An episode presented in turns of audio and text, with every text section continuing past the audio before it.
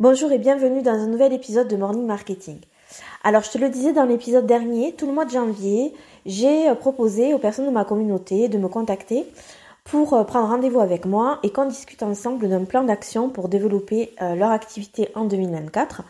Et donc j'en ai fait des études de cas parce que je trouve que c'est très intéressant. Et donc aujourd'hui, j'ai envie de te parler de Chantal qui euh, est une jeune retraitée très dynamique qui a envie de se lancer un nouveau défi en créant son activité sur Internet et euh, en gagnant un complément de revenus. Donc jusqu'à maintenant, Chantal, elle a rien lancé du tout. Elle est juste en train de consommer énormément de contenu gratuit sur YouTube, les réseaux sociaux, ce qui l'empêche en fait de passer à l'action parce que tout ce contenu euh, est souvent contradictoire, ça la noie d'informations et elle ne sait pas du tout par où commencer.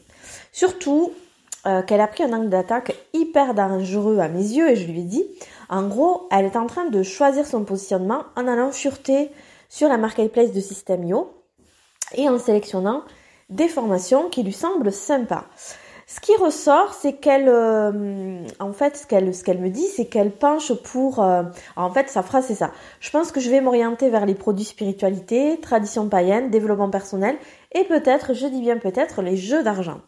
Donc là, écoute bien.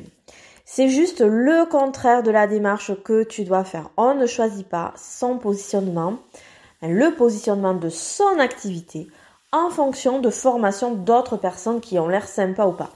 Et puis, à, une même personne, on ne peut pas lui proposer euh, lundi un programme sur euh, la spiritualité, mardi euh, un programme pour lui faire gagner de l'argent avec des jeux d'argent, mercredi du dressage canin, etc. etc. tu vois le truc. Donc comment on choisit son positionnement? Ben, On se pose ces questions-là. Déjà, la première question c'est qui j'ai envie d'aider?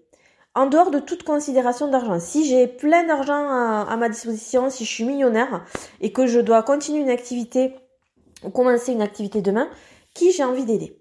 Après, la deuxième question, c'est ben, de quel sujet je suis capable de parler au moins 30 minutes sans m'arrêter, avec passion et plaisir?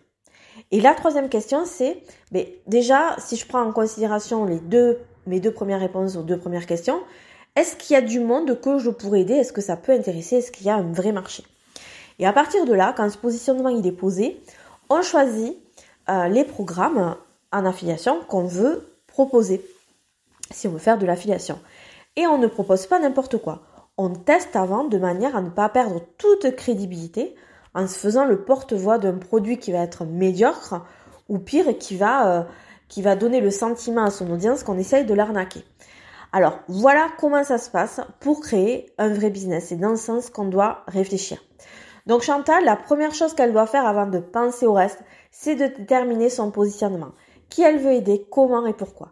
Et ensuite, elle va devoir faire le choix des programmes d'affiliation. Alors attention, là aussi, il faut qu'elle fasse euh, vraiment le tri par rapport à leur pertinence, alors par rapport bien sûr à son audience et aux besoins de son audience, mais aussi par rapport aux conditions de rémunération euh, des vendeurs, il faut bien vérifier que ben, Chantal, elle est gagnante également de son côté.